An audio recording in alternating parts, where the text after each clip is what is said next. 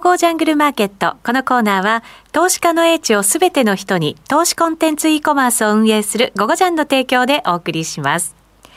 えこのコーナーでは、ラジオ日経で人気の高いパーソナリティをゲストにお迎えし、相場の見方を伺っていきます。今日のゲストは、荒野博さんです。そして聞き手は、鎌田記者です。お願いします。荒野さん、こんにちは。よ、荒野さん、よ、よろしくお願いします。はいはい。はい。さて、今日の株式市場日経平均が295円上昇しました。えー、2万7000円台を、に乗せるような場面もあったんですが、えー、終値は2万6800円台という状況になりました。まず足元の日経平均の動きを見て、荒野さんはどのように受け止めていらっしゃいますでしょうか、教えてください。えっと、まあ、5日とか20日で平均で見る、まあ、短期のテクニカル指標があるわけなんですけども、はい、それが先週から今日にこう、えー、渡って、すべてポジティブに変わって、るんですね。ええ、例えば今日何が起こったかというと、今日5日と20日のゴールデンクロスが起こったんですね。はい。えー、これ1か月ぶりなんでぐらいなんですが、ええ、それから久しぶりにまた100日平均を超えてきたんですよ。ええ、今年実は終値が100日平均超えたのって22日しかないんですよ。22日ですか。えー、でしかもそれが長く続いたことないんですね。はい。まあ、ただ先物あの今日引け際は150円ぐらい下げてんで、なんかこの下げがちょっと嫌なんですが、えー、まあ、それを除けばですね、そういうことですね、それから、それよりもっとあれなのが、20日 ,20 日平均をですね、えー、2日以上続けて超えたことがないんですよ。20日平均を、えー、それは日経平均がという日経平均の終値が。はい、で2回だけ超えたのは、3月を高値、あのえーと、1週間とか2週間超えたのは、3月を高値をつけるときと、この間の6月9日高値をつけるときなんですね。はい、ということは、上値を追うんなら、20日平均を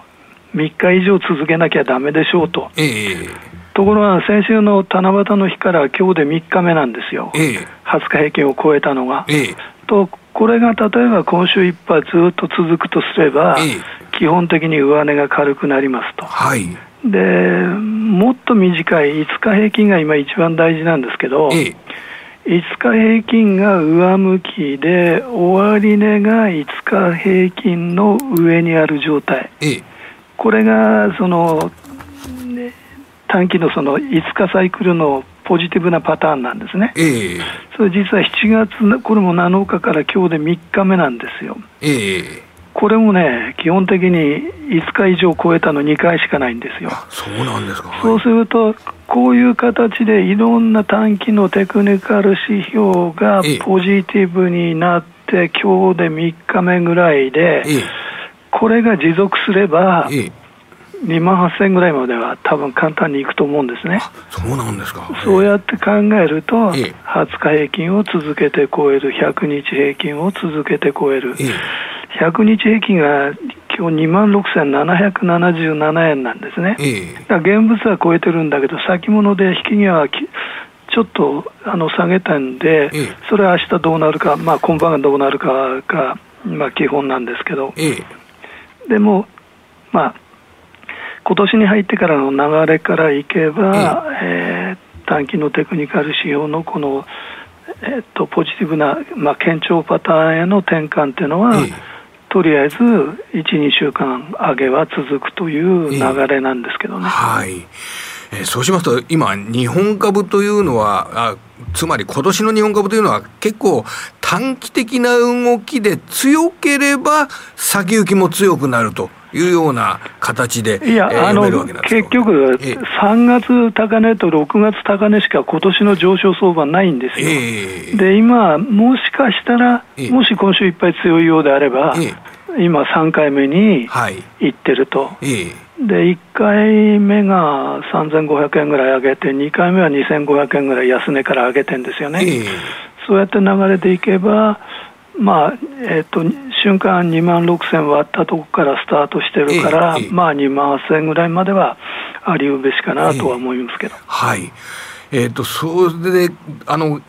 高値をつけた今おっしゃられた3月の時が3月25日そして6月がの時が6月9日。あのこのサイクルというのは何らかのあの関連性はあるんでしょうか？そうすると9月ががになるのかなっていう感じがするだから 3, 3月も6月もメジャー S 級の時なんですよ。はいはい。要するに、えー、っと3月の時は3月9日安値で、ええ3月11日がメジャー S q なんだね、えー、だから9日安値から29日高値まで2週間ぐらい上げたわけじゃないですか、えー、で今回の場合は 6, あ6月の場合は6月9日が、えーえー、っと木曜日で翌日がメジャー S q ですから、えー、メジャー S q の前日が高値だった、はい、だ要するにメジャー S q を意識した動きなんですよ、え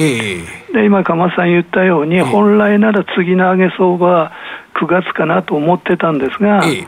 どうやら、えー、この7月のオ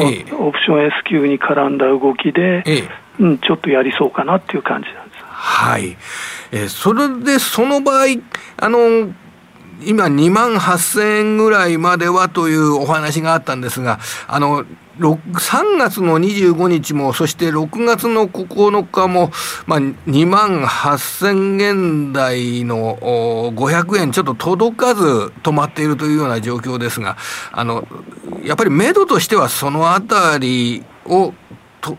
今の目処としては意識するということでなるね、今おっしゃったような2万8200、300円を超えてどんどんいくような今、あの状況証拠はないです。はいえー、そうすると戻り戻りとして今戻りが短期的な動き次第では期待できるような状況にはなりつつあるということでしょうかねこれ。あの今回の場合、えー、えーと終値ベースで言えば7月1日が安値ですから、えー、7月1日からで今日営業日数で6日目ですよね、えー、そうすると今週いっぱいで10日まあ最長でもおそらく3週間ですから、えー今週から来週の全般にかけてどこまで戻れるかが鍵ってことですよね。はい。わかりました。あと、日本株日経平均を見る上で、えー、どんなテクニカル指標をちょっと見ておいた方がいいよということがありましたら、アドバイスなどをいただけると嬉しいんですけれども、いかがでしょうか？あの、基本的に今、5日平均を出入りするだけのマーケットなんですよ。だから一番基本は今、5日平均なんですね。で、その次に1か月サイクルの20日平均を見ておく。はい、で、この2つでいいと思うんですね。はいわかりました。さて、では、あの、毎回、あの、荒野さんに教えていただいてますけれども、あの、ナスダック指数について、まあ、今年、えー、非常に弱い動きを見せて、えー、それで、えー、これから先どうなるんだろうということ、日本の投資家にとってもやっぱり関心のあることだと思うんですけれども、世界の結構中心の部分として、ナスダック総合指数については、荒野さん、どのようにこれから考えていけばよろしいでしょうか？あの要するに長期的な視点で考えるとき、一番重要なのが、まあ、1年平均なんですね。で、まあ、あの普通の人は200日、まあ、200日でもいいんですけど、例えばナスダックっていうのは4月以降、1年前の水準を下回ってるんですよ。で、日経平均は1月の、えー、っと6日からあの終値が1年平均下回ってるんですね、えー、でこれってのは停滞相場なんですよ、はい、要するに1年前を超えられないんだから、えー、例えば、えーと、なんだ GDP で言えばマイナス成長でしょ、はい、企業収益だったら減益でしょ、えー、とそれを反映してると思えば、その停滞っていうのは長期化する懸念がありますと、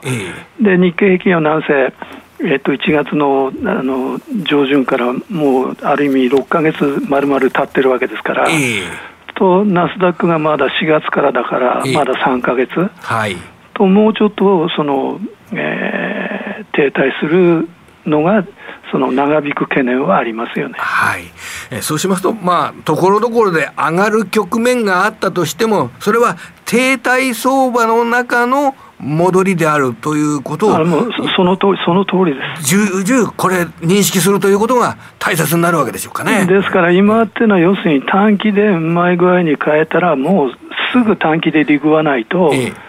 基本的に難しいんですよ。えー、あのちょっとした長いあの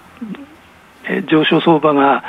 3月と6月にしかないわけですから、えー、あとはその5日平均出たり入ったりしてるわけですから。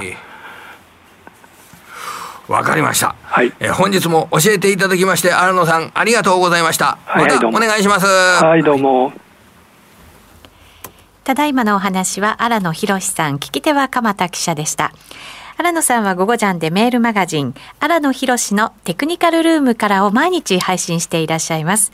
月額税込みで4500円。お申し込み詳細は番組ホームページの午後ジャントレードサロンのバナーからご確認ください。